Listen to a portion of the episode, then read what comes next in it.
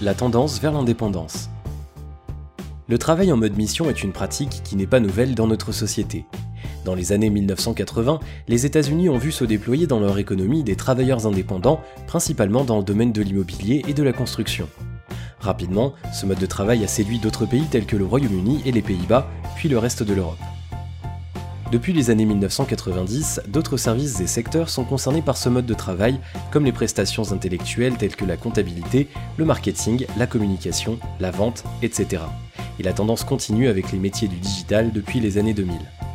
La diversité des modes de travail, le manque de définitions homogènes et des réalités très différentes entre les pays posent un véritable défi aux études statistiques tentant de recenser le nombre d'indépendants. Ces chiffres peuvent beaucoup varier d'une source à une autre, par conséquent ils sont à prendre avec précaution. Quelques chiffres clés.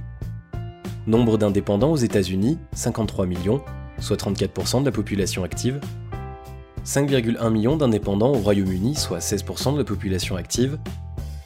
2,8 millions d'indépendants en France, soit 10% de la population active, et 30,6 millions d'indépendants dans l'Union européenne à 28, soit 14% de la population active. Une étude de Intuit en 2010 anticipe une augmentation du nombre de consultants indépendants aux États-Unis, passant la barre des 60 millions d'ici à 2020, soit un peu plus de 40% de la population active.